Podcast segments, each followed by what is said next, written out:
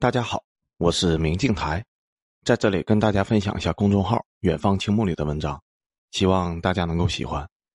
本期文章的题目是《对俄罗斯的恨与爱》，文章发表于二零二二年二月六日。一说到中美关系，经常就看见一堆人说什么反对民粹主义、和平第一；一说到中俄关系，就有很多人说什么别太相信俄罗斯，我们只是被逼到一起罢了，纯粹的利益关系。这么说的人，一部分是有情可原，一部分是纯粹的傻或者是坏。情有可原的方面，是因为中国人没有雪耻俄国的侵略，只要中国打败过的国家，无论多么强大，中国人都不会怕。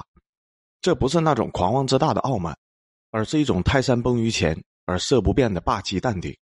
而历史上侵略过中国，但是现在还没有彻底以战争的形式雪耻的，对于这种国家，舆论往往会加倍的警惕。国内有很多的公知舔美国，这不难理解，因为曾经的美国确实辉煌。现在虽然基层执政烂掉了，但是也还是有高科技的底子。但是国内很少有拒美的情绪，任何一个人一谈到美国，比如说收复台湾，这是可能会和美国打仗的事情，国内的舆论都是毫无惧色的，完全淡定自若，极度的民族自信。但只要是和俄罗斯稍微有点回血、复兴的趋势，国内的那种谈俄色变的舆论。就瞬间开始泛滥，警惕的程度远超过俄国的真实国力。之所以会这样，是因为我们到目前为止都没有彻底以全面战争的形式打赢过这个国家，当年心里的那个疙瘩至今都还没有解开。所以，这就是我所说的情有可原。还有一个国内反感俄罗斯的原因，就是领土问题。俄罗斯鲸吞中国的部分领土，其中最肥的一块就是远东。美国对俄制裁经常效果不大。因为俄罗斯的资源丰富，境内什么东西都有，远东贡献了很重要的力量。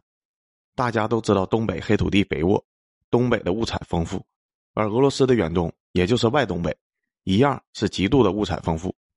远东有多肥呢？从北极地区的厚冰层到滨海地区的宽叶林，其自然条件极其的多样，森林、动物皮毛资源丰富，有丰富的石煤、铬煤、石油、天然气、金属矿石。锡、石墨、铁、锰矿，同时具有重要的地理价值。从远东经过白令海峡，就能抵达美国的拉斯维加斯。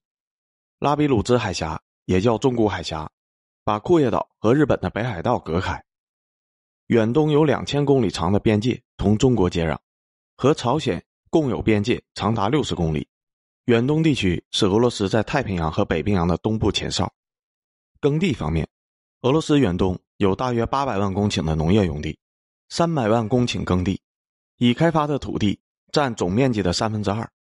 说个数据吧，二零二零年俄罗斯的农产品出口总额达到了三百零七亿美元，比上年增长了百分之二十。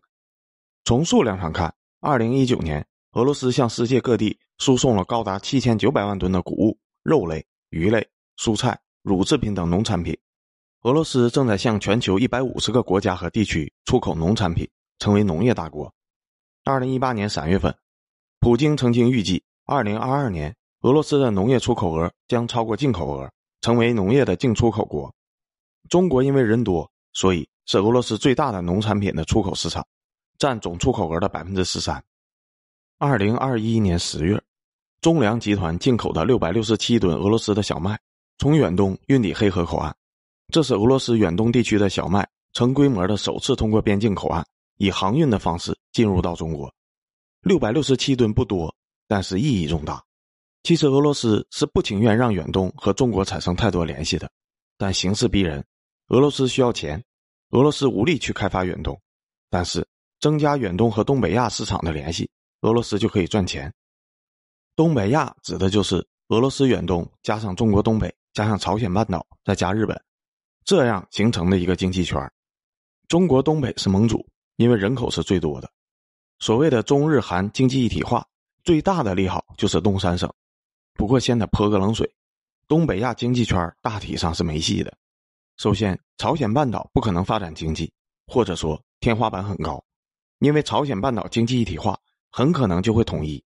而如果朝鲜半岛统一，朝鲜的武力加上韩国的经济，人口加起来接近一个亿。这就意味着东亚又一个大国崛起了。这种事情，周围的俄罗斯、日本、某某，还有美国的驻军想看见吗？当然不想了。而韩国的财阀、朝鲜的元帅们根本就聊不到一起去，双方都知道无法吃下对方，也不想自己被对方吃下。韩国的财阀不想被朝鲜的元帅们挂路灯，不想统一；朝鲜也不想处于经济弱势地位的自己被韩国吃下去，自己失去一切。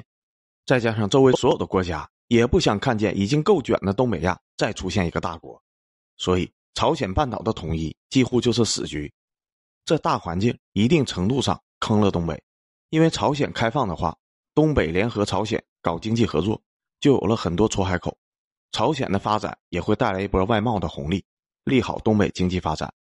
整合整个东北亚的经济圈是没戏了，但是有个趋势却依旧挡不住。那就是东北对俄罗斯远东经济的虹吸效应。虽然东北的老龄化很严重，生育率也不行，但是东三省的总人口毕竟还是有接近一个亿的。对俄罗斯的远东这几百万人口来说，哪怕单纯的和中国东北做生意就可以发财，经济回暖。比如去年五月，牡丹江市有个新闻，当地培育形成了以东宁黑木耳、宁安果菜、临海猴头菇、木陵沙棘、林口大鹅。和中草药等为主体的优势产业布局，果菜对俄出口占到了黑龙江省的百分之七十，成为了俄罗斯远东地区的菜篮子。俄罗斯那边有地，但是没有人种，农业技术也没有东北有优势，所以最后部分的果蔬还得靠东北供应。你仔细想想看，就知道这些细节对俄罗斯有多么的噩梦了。距离是很重要的，俄罗斯远东距离莫斯科一万多公里，和莫斯科联系只靠一条西伯利亚铁路。相当于是断开了两个世界。俄罗斯远东这六百万人，长时间看，他们对俄罗斯的忠诚是要打问号的。目前远东人大部分是俄罗斯族，多数是白人，和中国人在外貌上有明显的不同。但是你且听我说，美国最开始都是移民北美的英国人，外貌完全一样。但是北美和英国的物理隔绝实在是太大了，于是最后独立了。加拿大、澳洲、新西兰也都是这种情况。国土不一定就是国土，你中央政府要对当地有影响力，才算是真正的国土。包括《三体》里面都有类似的桥段描写：一旦舰队进入了太空，开始独立自主，地区母国的命令就不管用了，相当于舰队政治事实独立了。俄罗斯自顾不暇，对远东几百万人出路根本就没有办法。俄罗斯想过脱离东北亚黄种人的国家，自己来振兴远东的经济，但是没有什么用。远东人一方面是和俄罗斯很陌生，一方面人家也是人，也在活着。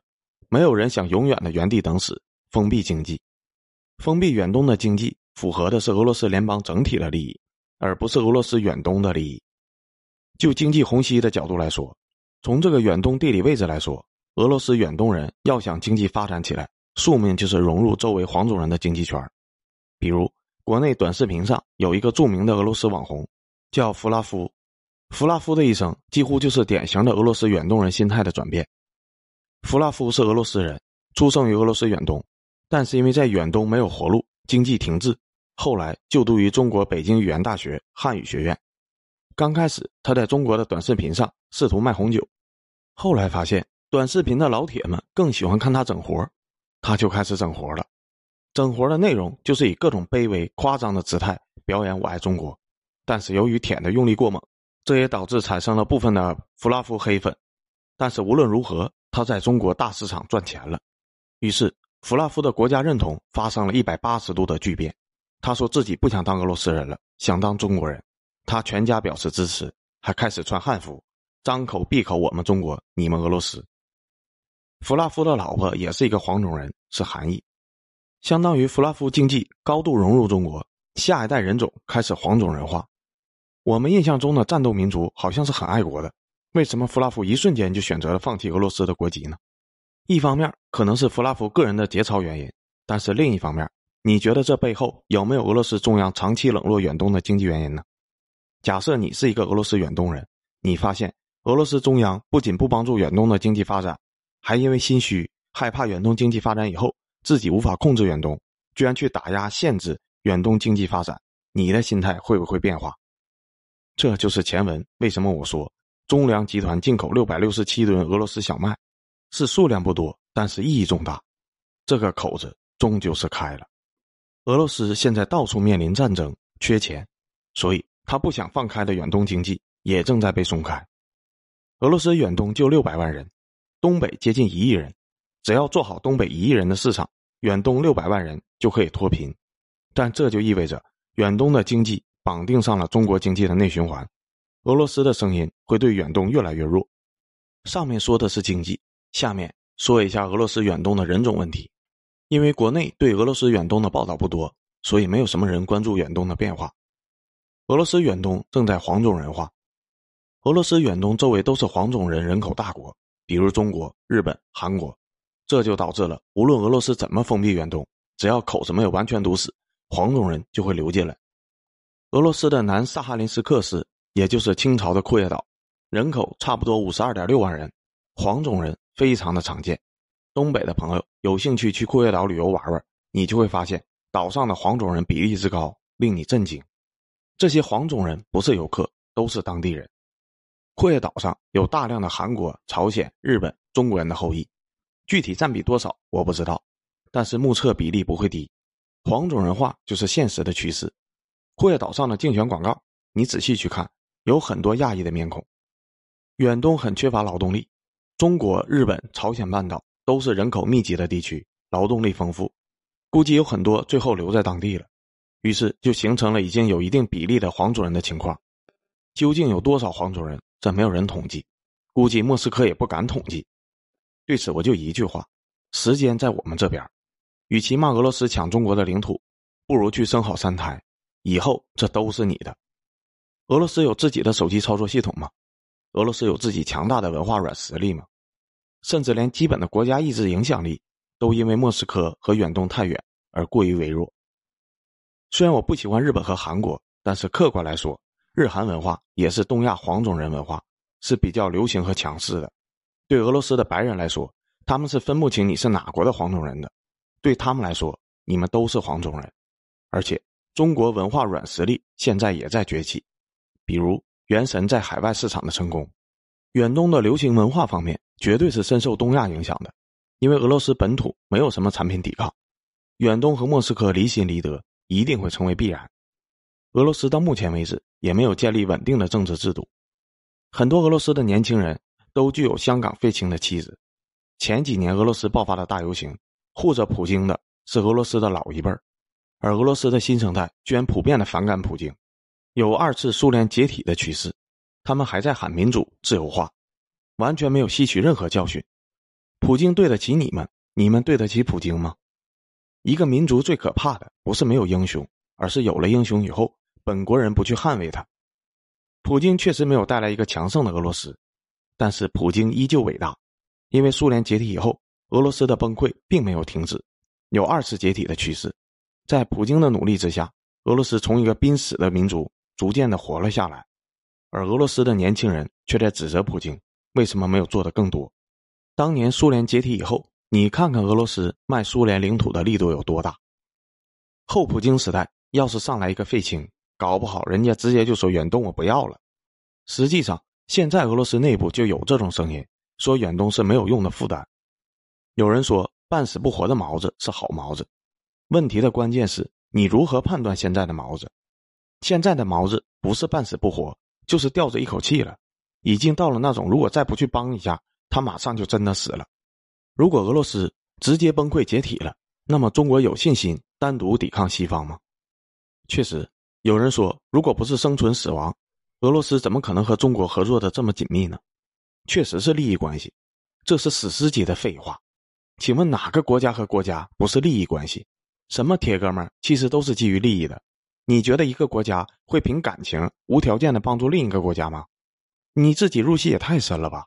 而且反过来说，全世界还能有比生死与共更强的纽带吗？如果两个国家可以从利益的角度做到生死与共，利益大致统一为百分之五十，那这两个国家就是绝对的死党了。中国给予俄罗斯的是超规格的尊重，我们对于远东的问题也是非常的低调，就是因为实际上俄罗斯是一个弱国。现在越来越活成了东方大国二弟的感觉了，只是俄罗斯自尊心太强了。我们为了照顾他的感情，从来没有捅破这层窗户纸而已。从趋势来说，故土迟早是我们的，做该做的事情，但是要学会低调和忍耐。如果俄罗斯遇见了困难，我们天天惦记着，那以后必然是自己的旧事，而去背刺俄罗斯，那就是全世界最愚蠢的事情了。